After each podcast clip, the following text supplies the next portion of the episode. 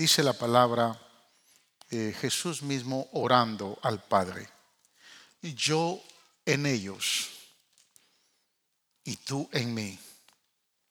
Y dice, para que sean perfectos en unidad, para que el mundo conozca que tú me enviaste y que los has amado en ellos como también a mí me has amado. Gracias Jesús. Bendice esta palabra en el corazón de cada uno de tus hijos. Señor, que esta palabra fructifique, edifique, consuele y exhorte nuestros corazones, nuestras vidas y sobre todo nos ayude, Señor, a entender y someternos a tu voluntad. La gloria es para ti, amado Salvador, en el nombre de Jesús. Amén y amén. Gloria al Señor. Este video que ustedes acaban de ver es eh, una de las eh, de los movimientos o avivamientos más grandes que se está dando hoy en día eh, en la parte del Asia donde obviamente está India. Si esta manifestación, como la hemos visto también, la mostráramos o la enseñáramos aquí en algún país de África, sería ya muy normal. África es uno de los continentes con mayor avivamiento y mayor crecimiento. Hay iglesias con más de un millón de miembros. Si esto se diera en Sudamérica, Centro y Sudamérica, pues va un poquito más allá de lo que ha pasado en Centro y Sudamérica porque hemos visto un avivamiento grande en esos países y hay iglesias de miles y miles de personas. Pero esto se está dando en la India. Y tres cosas me llaman la atención en este video. Número uno, porque Creo que Dios se está manifestando en la India de una manera sorprendente porque India es el país más idólatra del mundo. Eh, no sé si usted conoce el contexto de la India, pero según la enciclopedia Wikipedia, que usted la puede ver, no sé qué tan verídico es el dato, pero cuando a veces, pues obviamente queremos buscar información, nos vamos con nuestro amigo y hermano Google. Y Google rápidamente tira la aplicación de Wikipedia, la enciclopedia Wikipedia. Según la, enciclopedia Wikipedia, eh, entre las religiones que tiene India, como el budismo, el janismo, el sijismo, el islam y el hinduismo, el hinduismo es la, la religión más fuerte y más grande que tiene la India. El hinduismo cuenta con ocho religiones dentro del hinduismo. Y ese hinduismo tiene más de 300 millones de ídolos. ¿Se puede imaginar? Hemos escuchado que no se pueden matar las vacas en la India porque son sagradas. Hemos escuchado que no se pueden matar las vacas, eh, las cobras, especialmente en el sur de la India, en el área de Madras, donde hay más cobras. Eh, la gente aprendió a vivir con las cobras. Las cobras se meten a sus casas. Desde, que los niños nacen, eh, les inyectan veneno de cobra para que sean inmunes al veneno y cuando crezcan el veneno no les haga daño. Es decir, que India, siendo uno de los países más idólatras o el más idólatra del mundo, está teniendo una visitación especial de la presencia de Dios. Número dos, lo que más me interesó del video es que India, creo que ser por uno, ser parte de los países de la ventana 1040, eh, esta iglesia ha generado un movimiento para llevar el Evangelio a todos esos países que son parte de la ventana 1040, que son los países menos evangelizados. Y esta iglesia Calvary Temple, con el pastor Hamas, ha estado haciendo una labor de llevar el Evangelio a estos países. Esto le ha provocado un nivel de persecución impresionante. En la India, solo un punto son cristianos. O sea, vemos una mega iglesia como esta, no representa todavía ni siquiera el 1% de la población, porque hay 840 millones de habitantes en la India. Es decir, que Dios tiene que hacer mucho más allá de lo que se, ha estado dando para que las multitudes, las familias sean restauradas con el poder de la palabra.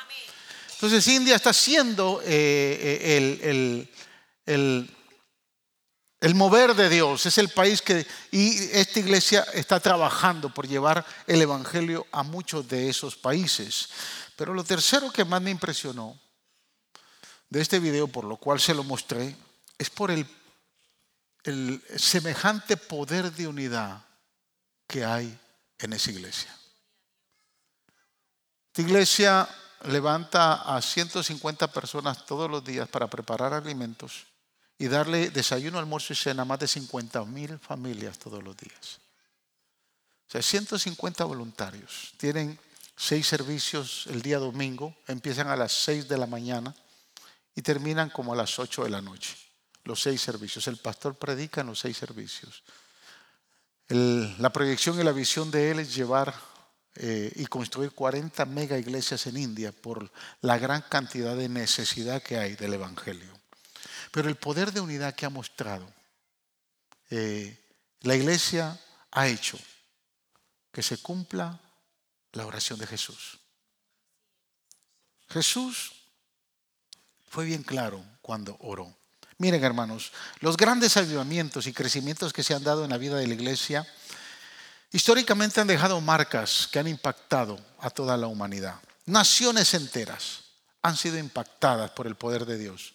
Y grandes multitudes han venido a los pies de Cristo. Nosotros los hemos escuchado.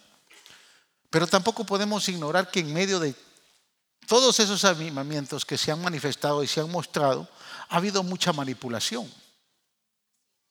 Y se ha exagerado. Y muchas iglesias con tal de mostrar un avivamiento muestran cosas que no tienen que ver con lo que es verdaderamente un avivamiento para el crecimiento de la iglesia. La pregunta que yo tengo para ustedes en esta mañana es, ¿cómo podemos identificar un verdadero avivamiento que lleva a la iglesia a un genuino crecimiento? Bueno, yo creo que la respuesta está ahí. La respuesta está en las palabras de Jesús. Lo que oró Jesús horas antes de ir a la cruz. Y que lamentablemente todavía la iglesia no ha podido responder de manera responsable. Por lo tanto, nos podríamos preguntar varias cosas, ¿no? ¿Cuántos de nosotros quisiéramos ver un crecimiento mayor en esta iglesia, en esta comunidad y en esta ciudad? Son pocos. En serio, ¿cuántos les gustaría ver un mayor crecimiento en esta iglesia? La otra pregunta que tendríamos que respondernos muy conscientemente es, ¿por qué Dios cuando estamos orando y orando no nos ha mandado el ayudamiento que necesitamos? Y lo tercero que tal vez valdría la pena responder es, ¿no será que lo que creemos nosotros que genera un verdadero avivamiento, que produce un verdadero avivamiento, no es avivamiento o no es crecimiento? Porque creemos, hermanos, que orar mucho produce avivamiento. Y no, no me malentienda, yo me considero un hombre de oración. Si usted, eh, si estoy en Houston y estoy acá, eh, y usted de los que se quiere unir, siempre me va a ver a mí, después de las 5 de la mañana, ahí en la capilla con otro grupo orando. Y estamos hasta las 7, yo a veces me quedo un poco más orándole al Señor ahí yo creo, yo creo en la oración. Creo fervientemente que la oración es un factor importante. El día viernes, por ejemplo, tuvimos un servicio, pero súper especial. ¿Cuántos de los que están aquí estuvieron el viernes? Pueden confirmar lo que yo estoy diciendo. El viernes hubo un mover muy lindo acá. Me sorprendí porque había más de los que usualmente vienen los viernes. Y vi que eh, la gente está respondiendo, tal vez porque estamos en 21 días de ayuno y oración.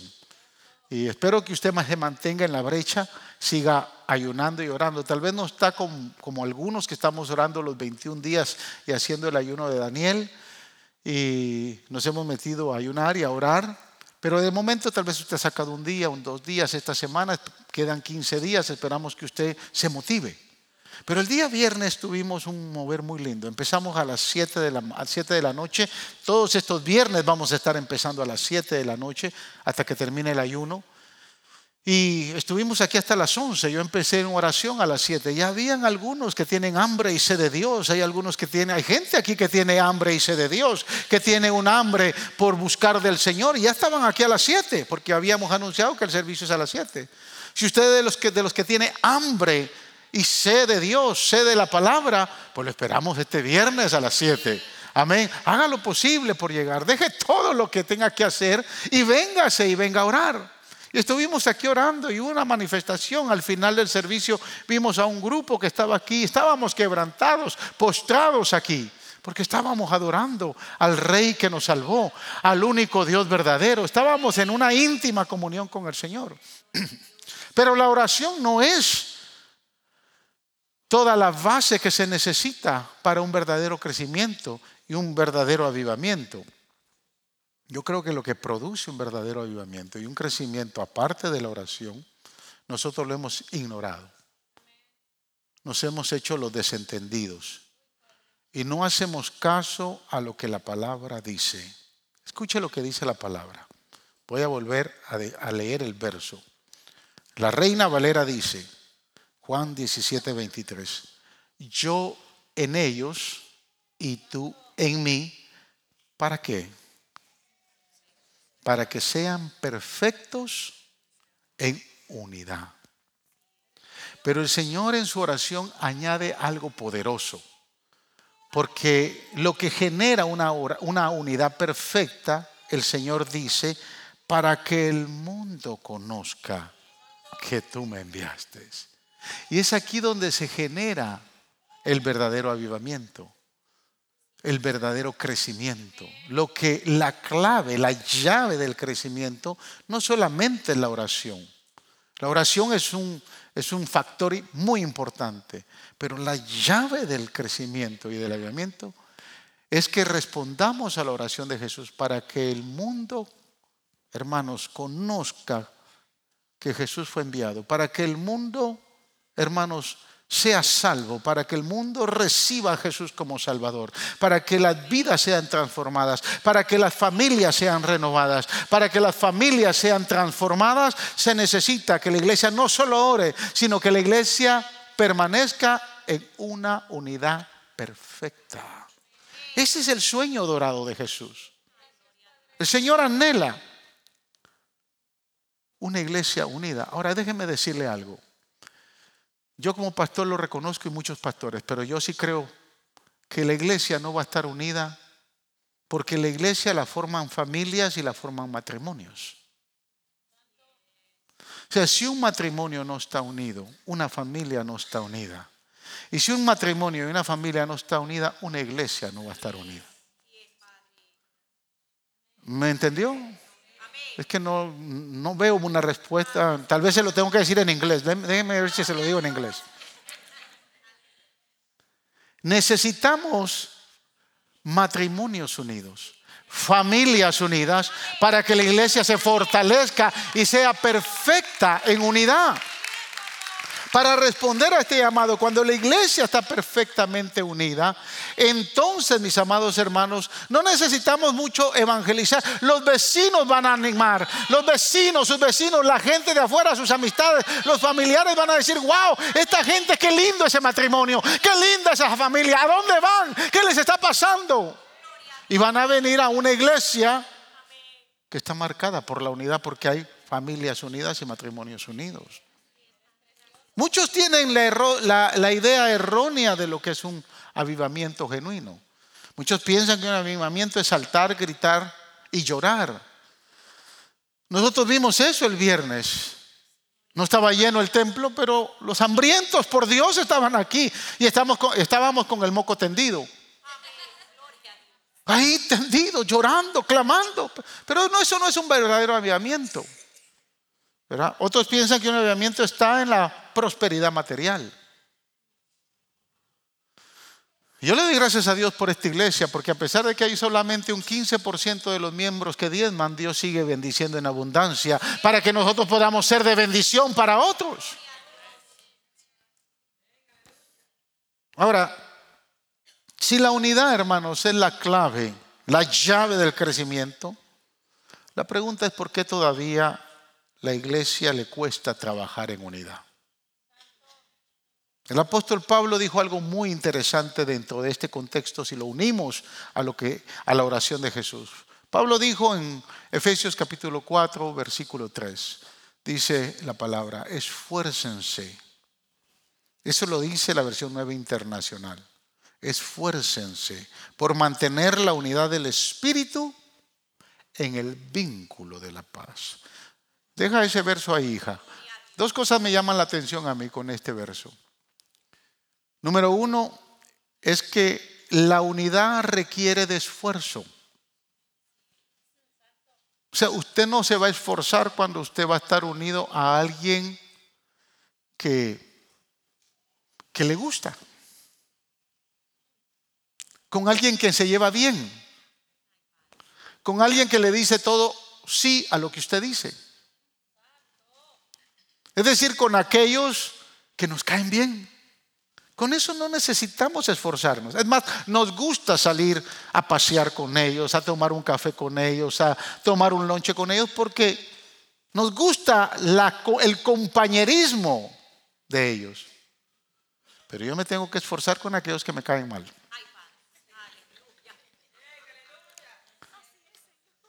Con aquellos que desde, la primera vista dije yo, eh, con este yo voy a tener problemas. Con ese yo me tengo que esforzar.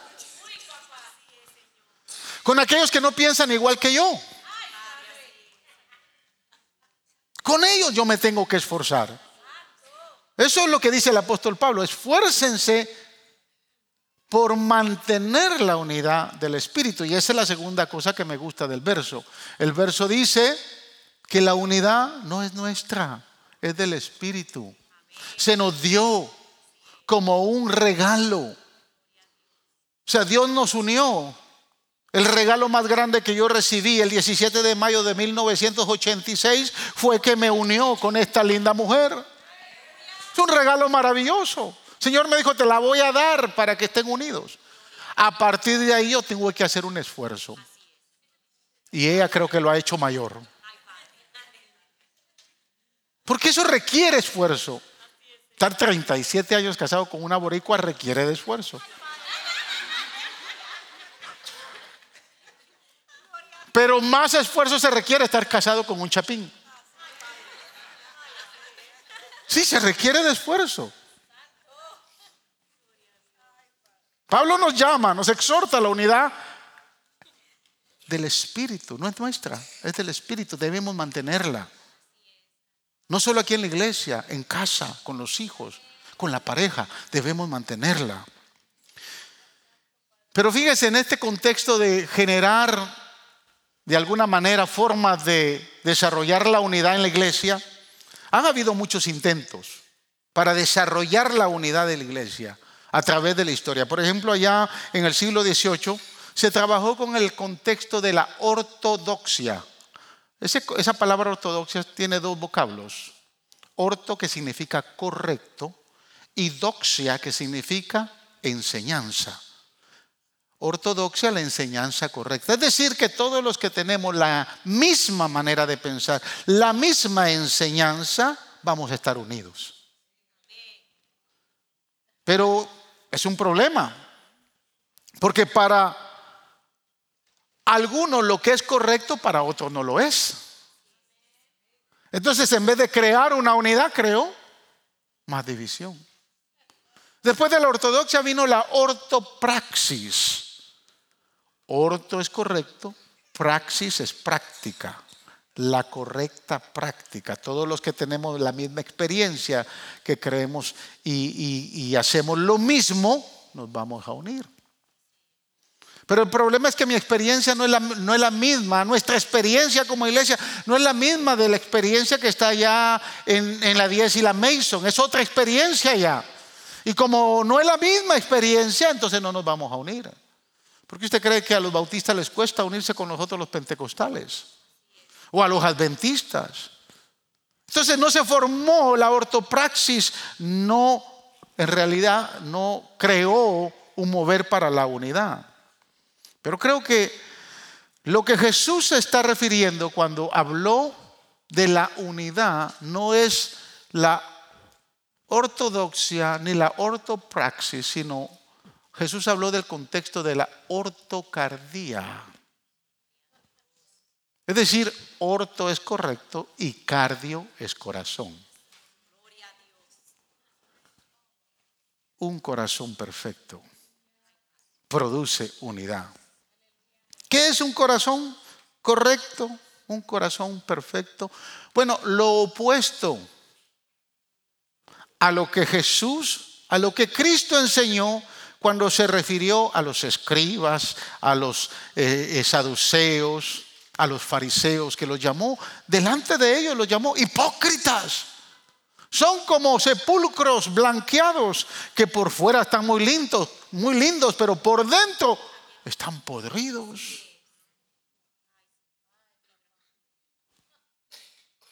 O sea, lo que se conoce como esclerocardía, esclero es duro, cardio es corazón, un corazón duro. A ver, toquele ahí un codazo ahí al que está lado. ¿Cómo está tu corazón? ¿Cómo está? How is your heart?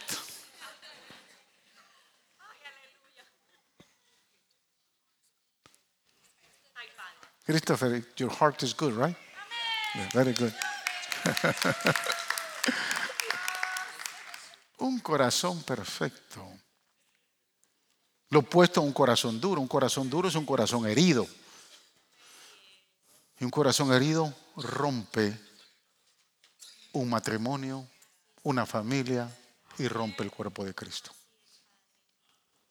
Así que hay distintos corazones rotos o duros que dividen la iglesia y de los cuales debemos de cuidarnos y ahí es donde voy a concentrar la prédica.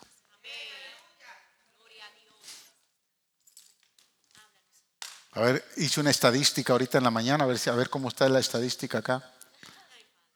¿Cómo, eh, o cuántos de ustedes han visto ese programa de 12 corazones? Ah, aquí nadie. Ustedes están mejor que los de la mañana. Los felicito. La mañana muchos dijeron sí, a no ser que algunos estén mintiendo. Están en la casa de Dios. ¿Ha visto ese corazón? Ese, programa 12 corazones, tratando de unir parejas.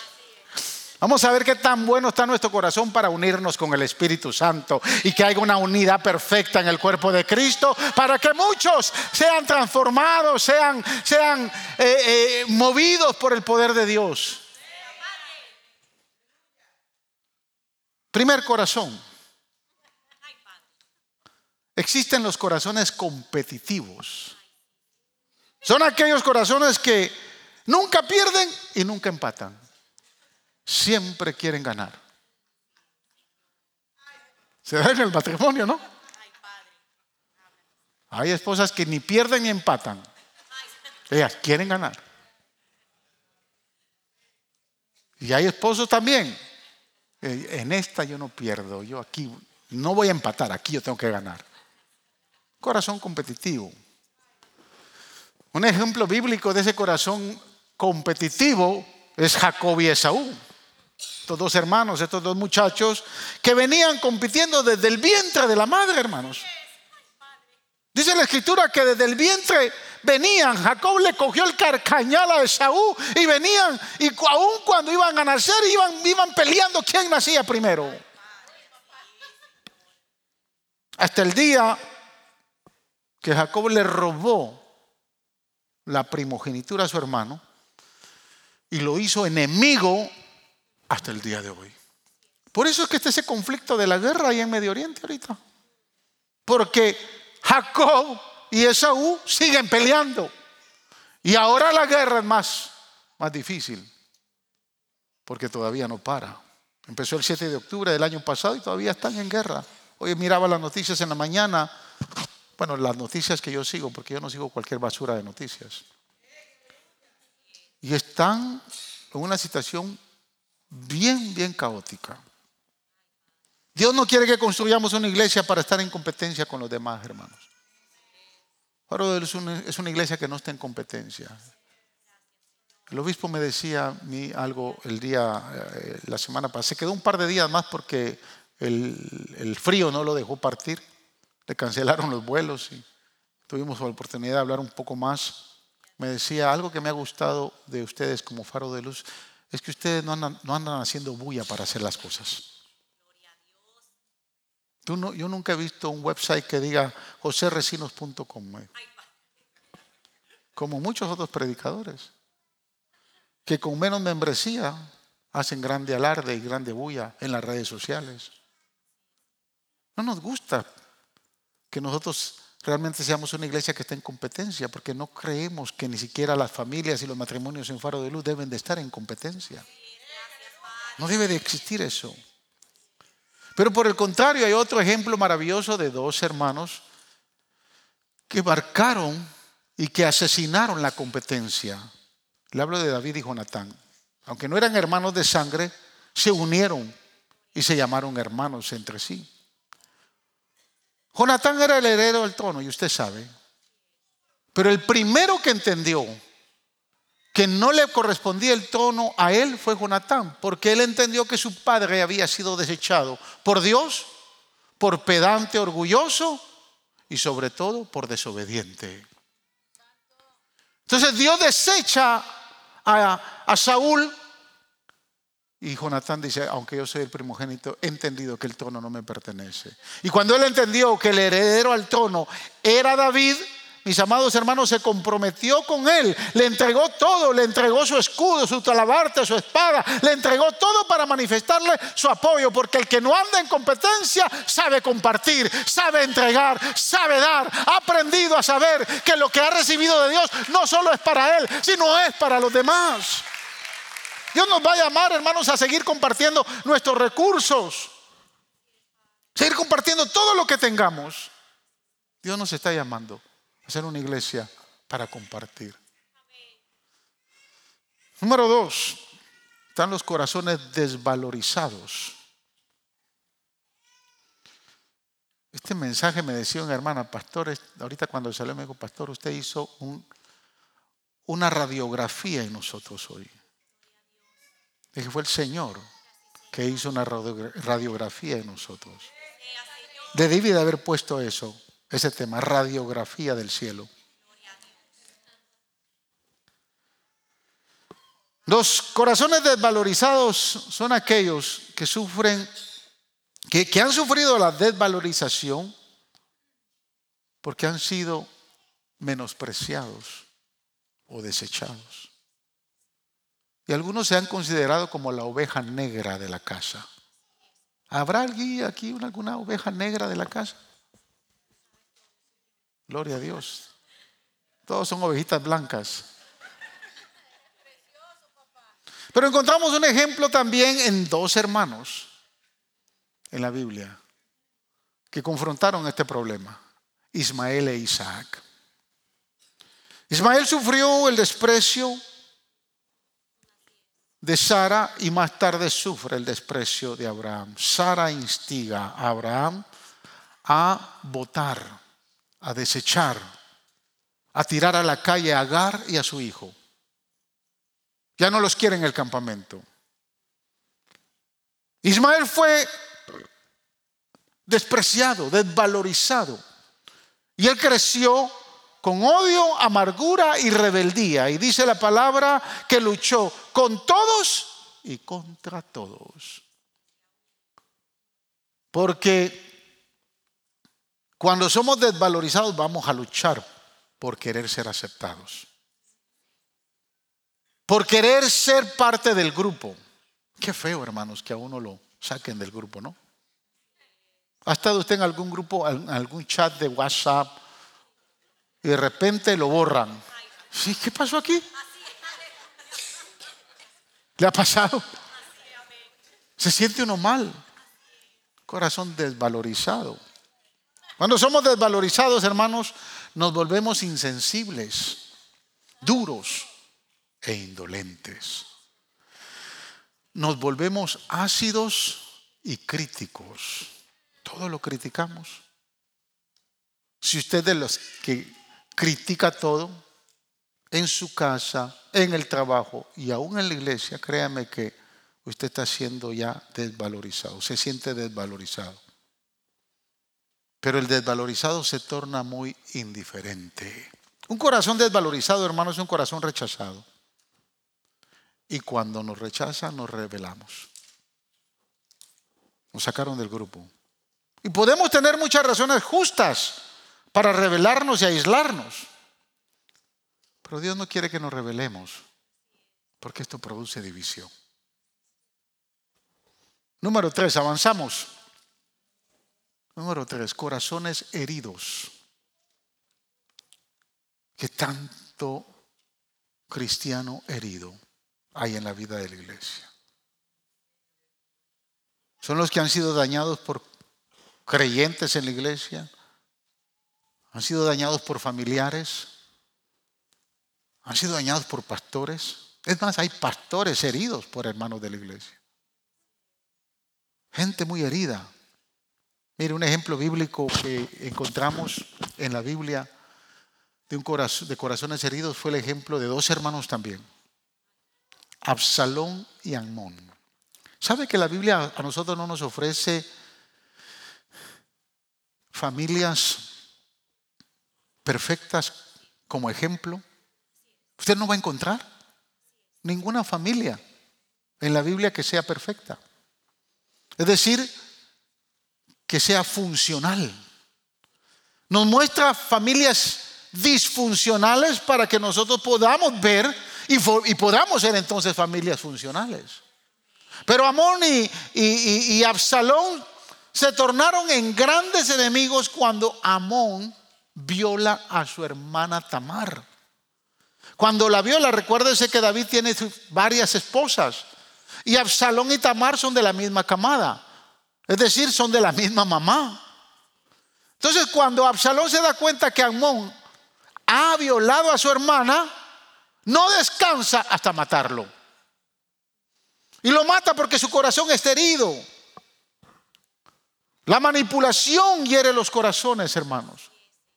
Un corazón herido no se siente con capacidad de perdonar.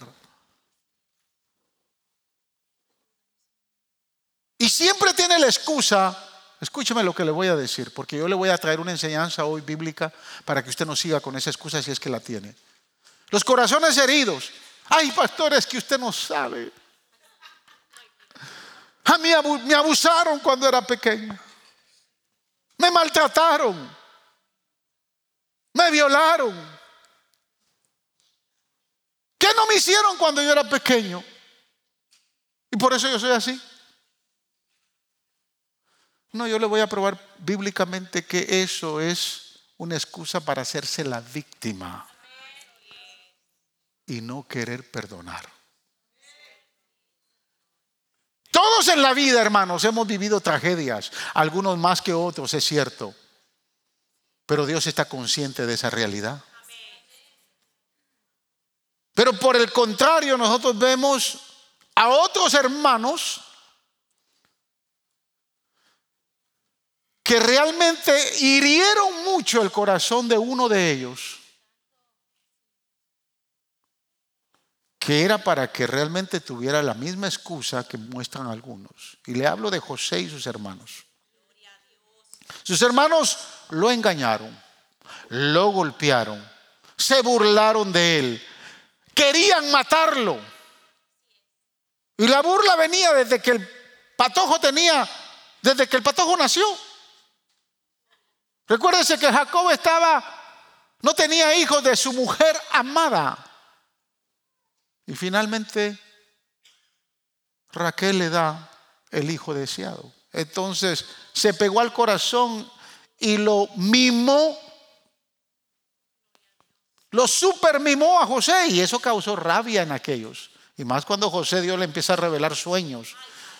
Y le empieza a revelar sueños.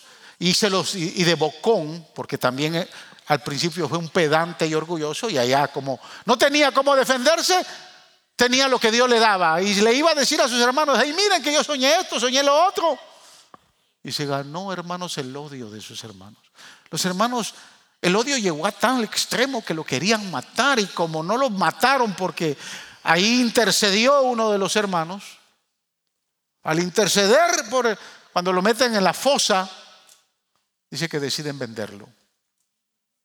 Y cuando lo venden, mire, no solo sufrió el oprobio de sus hermanos, el desprecio, lo venden como esclavo, llega a la casa de Potifar, es vendido como un esclavo en Egipto. Hace todo lo posible por no verse el peor de los esclavos, pero sus dones y talentos, los designios de Dios para su vida empezaron a salir a la luz. Y entonces José se torna en un excelente administrador y Potifar lo ve y lo pone al frente de todo. Y dentro de todo eso finalmente es acusado como un depredador sexual. Y es una acusación falsa. Y finalmente llega a la cárcel. Y cuando llega a la cárcel, llega a la cárcel sin juicio porque no sabe cuándo va a salir. El imperio no le prepara un juicio, no le pone un abogado, simplemente lo deja en el olvido hasta que Dios se recuerda de él. Si alguien merecía estar herido, frustrado, maltratado, con un corazón totalmente herido, era José. Pero en todo ese proceso que él vivió, él no dejó que su corazón se dañara. Con todos esos golpes, con todas esas heridas, José no permitió que su corazón se dañara para convertirse en víctima. Porque siendo víctima nunca hubiese salido de la cárcel. Dios que conoce todos los corazones vio que ese muchacho, a pesar de todo, le seguía sirviendo, le seguía adorando, le seguía, mis amados hermanos, mostrando un carácter justo e íntegro. Y se mantuvo sin un corazón herido. José no se amargó, no se turbó. A pesar de todas las desgracias que vivió, José perdonó a sus hermanos. Y en su vida hubo abundancia y prosperidad. Porque el que busca primeramente el reino de Dios y su justicia, toda la prosperidad vendrá por añadidura, dice la palabra.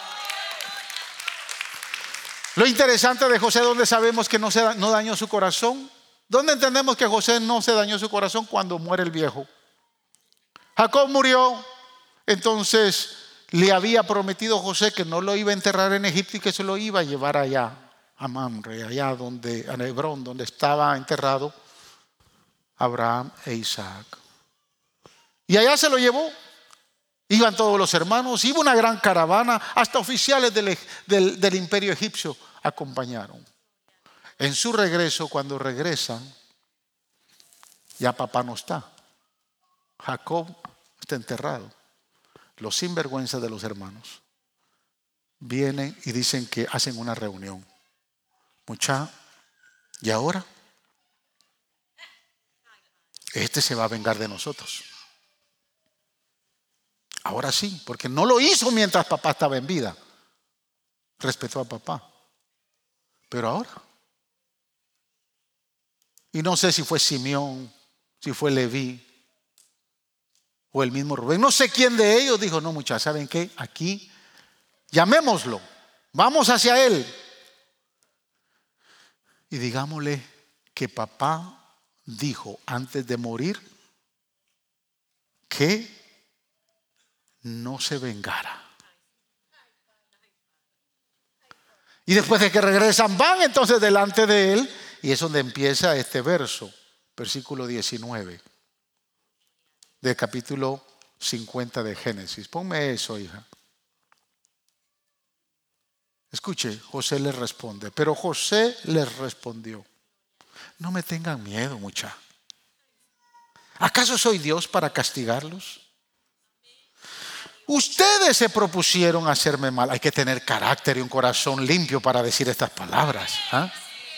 Ustedes se propusieron hacerme mal. Pero Dios Mucha Dios dispuso todo esto para bien, ¿no se han dado cuenta? Él me puso en este cargo, porque solo los de corazón limpio Dios pone en buenos cargos.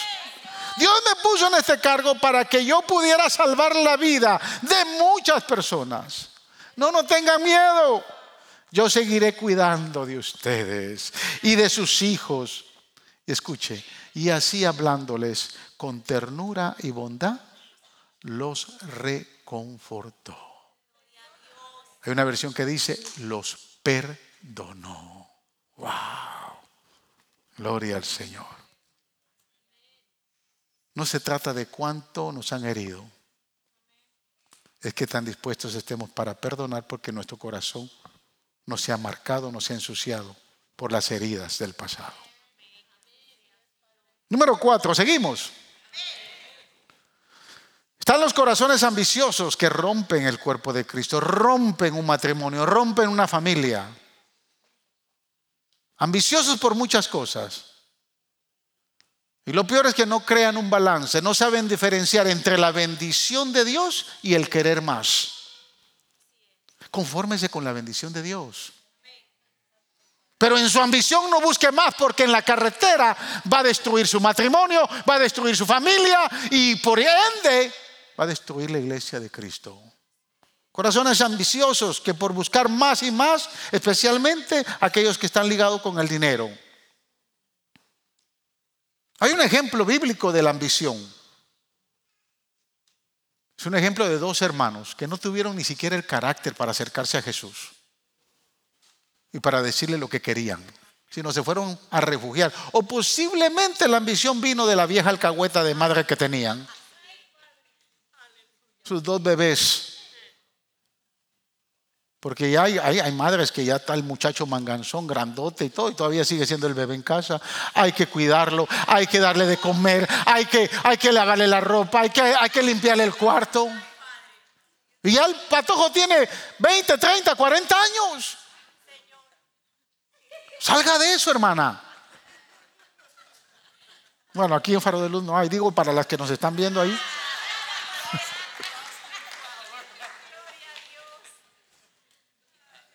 Juan y Santiago, los hijos de Zebedeo, se fueron allá con la mamá. Y la vieja dijo, no se preocupen, yo les resuelvo este problema. Y los cogió, vénganse conmigo, vamos a ir a hablar con el Jesús ese que ustedes andan. Y se acercó a Jesús y le dijo, óyeme Jesús, te voy a decir algo. Estos dos patojos míos. Juanito y Santiaguito. Uno tiene que estar a tu derecha y el otro a tu izquierda cuando tú estés en tu reino. Mire qué mujer. Ambicionando algo por sus dos hijos. Jesús le dijo, mira mujer, tú no sabes lo que estás pidiendo. Porque en mi reino dice, el que quiera ser mayor tiene que ser vuestro servidor. El que quiera ser grande tiene que hacerse el más pequeño, le dijo Jesús. Corazones movidos por la ambición. Número cinco, están los corazones frustrados. ¿Se ha frustrado alguna vez, hermano? Yo creo que todos pasamos un momento en, en, que vamos a pasar la frustración. Cuando no logramos lo que queremos, cuando no alcanzamos lo que hemos deseado, vamos a sufrir la frustración. Y escúcheme, la frustración produce envidia, produce odio, produce celo, porque de repente usted no alcanzó lo que alcanzó el hermano y le va a producir celo y va a producir envidia. De repente usted no ha podido comprar esa toca deseada de 90 mil dólares. Y cuando usted ve en el parqueo entrando aquel con esa troca, dice, ay Dios. Miren quién viene manejando esa troca. Yo debería de estar manejando esa troca. Frustrado. Está frustrado porque no ha alcanzado lo que otros han alcanzado. La frustración produce envidia, celo. Es una cuestión de actitud, hermano. Número seis, corazones temerosos. Son aquellos corazones que la duda, la desconfianza, no les permiten tener fe suficiente para creerle a Dios y para unirse con el propósito de lograr lo que Dios quiere en el matrimonio, en la familia y en la iglesia. Temerosos. El matrimonio se da mucho esto. Tal vez la esposa con la fe de ser bendecida, de ser prosperada, le dice al marido, mi amor, tenemos que empezar a diezmar. No nos alcanza, te dije que no nos alcanza. No tiene fe para creer que Dios le puede bendecir y le puede prosperar. Porque eso es lo que produce cuando le damos a Dios. Pensamos que Dios está interesado en quitarnos nada. ¿Cómo el dueño del oro y de la plata estará interesado en quitarnos lo que Él mismo nos ha dado? Lo que pasa es que para revelar nuestro corazón y para entender y conocer nuestro corazón, Dios nos invita entonces a entregarle a Él lo que Él nos ha pedido que le demos. Si hay esposas que desean que haya más bendición en casa y hay un marido temeroso, miedoso, se necesita tener fe, hermanos, para hacer las cosas. Usted ve, les he mostrado a ustedes el proyecto del orfanato, ¿no? Se necesita tener fe para construir ese proyecto. Pero Dios lo va a terminar. Dios lo va a terminar. Porque es un proyecto de Dios. Y cada vez que yo se lo, he mostrado, el obispo me decía, ¿por qué no, no, mostraste este proyecto en la conferencia del, del concilio ahora en Nueva York en junio? Y le dije, obispo, si yo muestro eso, va a producir celo en muchos pastores. Y algunos tal vez se van a cuestionar y van a decir, ¿será que tienen, ¿será que tienen dinero para hacer eso? Porque un corazón, hermanos, temeroso, siempre va a andar con miedo de dar lo que Dios le ha dado. De unirse a un proyecto, de unirse a una visión, de comprometerse con los propósitos de Dios. Esos corazones son los son aquellos que cuando el temor los invade, se paralizan, se quedan quietos y no se comprometen, porque tienen temor a perder lo que tienen, lo que Dios les ha dado. Seguimos con los corazones. No son doce. Ahorita viene el séptimo. Son corazones, el séptimo son los corazones indiferentes que asesinan, dividen el cuerpo de Cristo. Corazones indiferentes dividen un matrimonio, dividen una familia. Son los que más asesinan la unidad del cuerpo de Cristo. Son corazones que producen una gran falta de cooperación. Son corazones que nada les importa. Todo lo critican, todo lo juzgan. Y nunca salen de su zona de confort. No se sienta mal por lo que voy a decirle, pero yo soy su pastor y si no se lo digo yo, no se lo va a decir nadie. Pero los corazones indiferentes creo que son aquellos que solo vienen los domingos.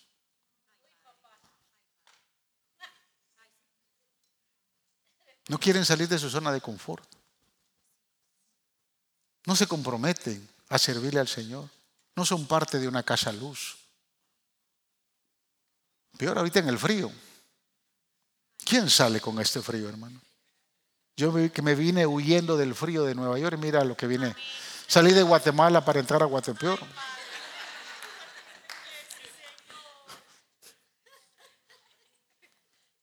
Ese es un dicho que existe, ¿no? Por eso es que los que somos chapines y amamos nuestra tierra ya no decimos Guatemala, decimos Guatelinda.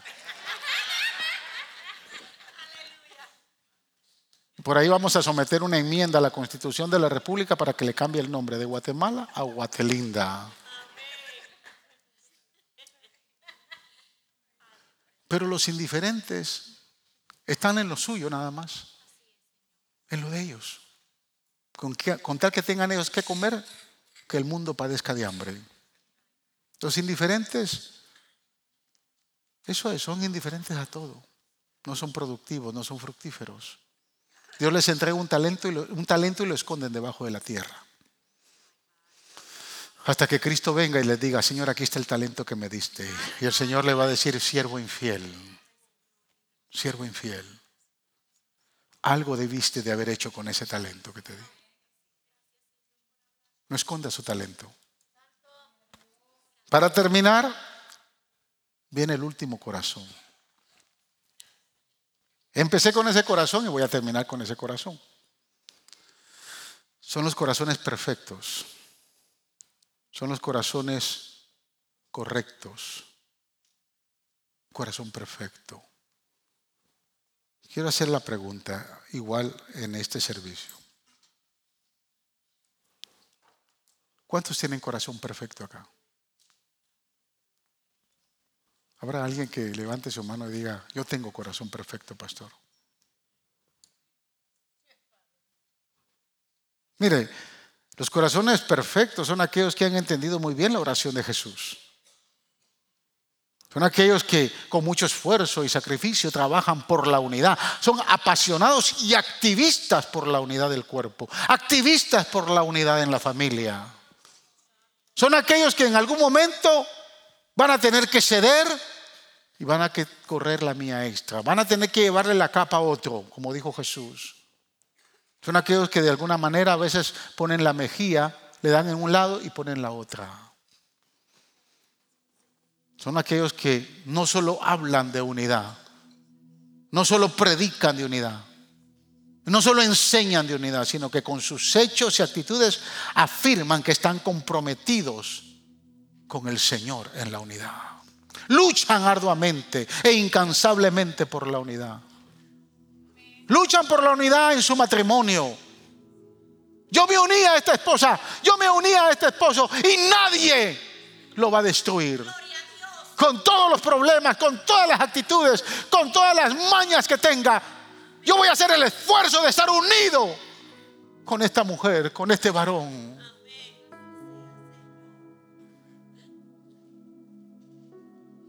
Quiero que observe esta escritura. Segunda de Crónicas, capítulo 16, verso 9. Dios le está hablando a Asa, uno de los reyes de Israel. Observe. Porque los ojos de Jehová contemplan toda la tierra para mostrar su poder con aquellos que tienen corazón perfecto para con Él.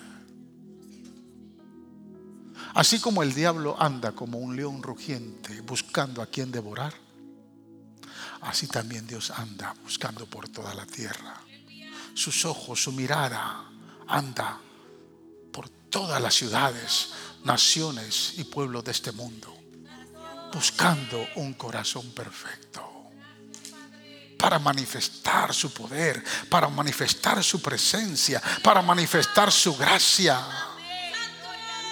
Él anda, Señor anda loco buscando corazones perfectos. ¿Sabe por qué usted no pudo responder si tiene corazón perfecto o no? Porque esa palabra perfecto nos asesina a todos. Esa palabra perfecto nos hace, escuche, nos descluye, nos hace a un lado. Esa palabra perfecto como que no nos acomoda a todos. ¿Sabe dónde yo entendí esto? Cuando estudié la vida de algunos reyes del Antiguo Testamento. Capítulo 20, 4 del segundo, segundo libro de Crónicas, dice que, escuche lo que dice, Ezequías tenía un corazón perfecto, pero no hizo lo bueno y lo agradable delante de Dios. Cuando él habla la vida de otros reyes, dice, y era, no hacía lo correcto pero tenía un corazón perfecto ante los ojos de Dios. Y cuando David le reclama, perdón, el Señor le reclama a Salomón, allá en el capítulo 4 del segundo libro de Reyes, le dice, tu corazón no ha sido hallado perfecto conforme al corazón de David, tu padre. Wow. David tenía corazón perfecto. ¿Cómo tenía corazón perfecto? ¿Cómo, escondemos el cadáver, el cadáver de Urias si él fue el que lo mandó a matar? ¿Cómo, ¿Dónde escondemos el adulterio con Betsabé? O la desobediencia del pueblo. O sea, David desobedece en el censo cuando va a censar al pueblo y le falla a Dios. O sea, David con tanta falta tenía un corazón perfecto. Yo dije, wow, ¿cómo es posible eso? Y no lo entendí hasta que entendí. Tuve que separar la palabra corazón y la palabra perfecto. Perfecto sabemos nosotros que es perfecto. Pero la palabra corazón en la Biblia, desde Génesis hasta Apocalipsis, donde usted encuentra y busca la palabra corazón, la Biblia la presenta en tres dimensiones, que son distintivamente e identifican al ser humano. Cuando habla de corazón, habla, número uno, de emociones o sentimientos. Número dos, habla del pensamiento o uso de razón. Y número tres, habla de la voluntad. Es decir, corazones perfectos. Dios anda buscando corazones, gente que tenga emociones sanas.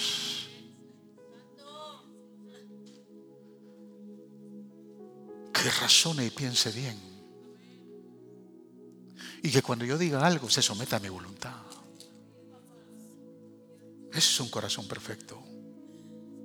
Lo probó con, con Abraham. ¿Se recuerda cuando probó a Abraham? Le dijo, dame a tu único hijo. Capítulo 22 de Génesis. No era su único, porque ya estaba Ismael. Pero le dice, dame al único, al que amas. Estaba probando sus sentimientos, sus emociones, su corazón. Llévalo a la tierra de Moria y sube el monte y sacrifícamelo. Estaba probando su manera de pensar. Si el tipo vivió 100 años para ver a su, al, hijo de la promesa y ahora, después que me ha dicho, capítulo 12, capítulo 15, capítulo 17, por tres ocasiones me ha confirmado. Un día me saca de la carpa y me dice, mira al cielo, así será tu descendencia. Cuenta la, arena del mar, si la puedes contar, así será tu descendencia. Y ahora me lo estás pidiendo, este, este, este Dios está loco o yo estoy loco. Su uso de razón. Corazón perfecto. Dios anda buscando en la unidad. Yo estoy unido a esta hermosa mujer. No porque ella sea perfecta. Está llena de errores y de debilidades igual que yo. Pero yo la amo. El amor más que un sentimiento es una decisión. Yo decidí amarla aun cuando estoy a veces enojado con ella, porque me enojo con ella, si usted no lo sabía. Y ella también, cuando va a resaltar lo boricua que es, se enoja. Pero me sigue amando. Un corazón perfecto. En el área de las emociones es cuando el Señor nos va a decir, ¿amas más mi iglesia que tu trabajo?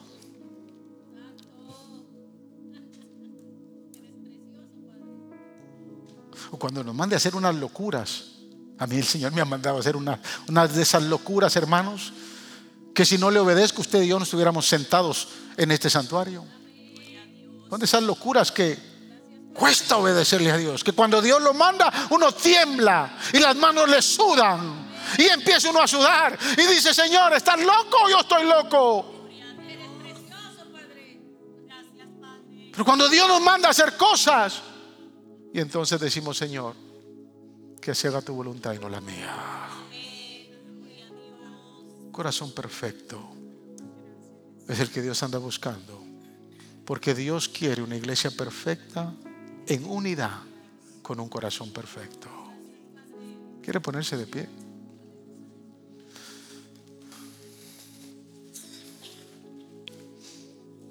La última pregunta antes de entregar. ¿Cómo está su corazón? está desvalorizado?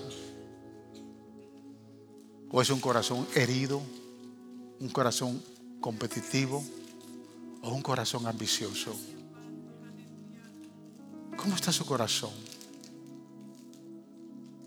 Que lo ha llevado casi al punto de separarse de la esposa o de destruir su familia.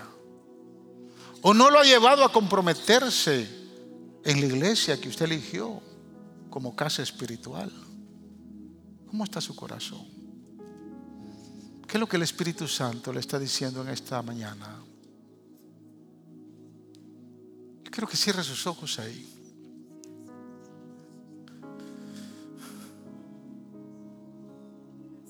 Y que usted, con ese carácter valiente, le diga, Señor, sé que puedo tener un corazón perfecto, pero necesito tu ayuda. Necesito que tú trabajes en mis emociones, en mi manera de pensar, en mi voluntad.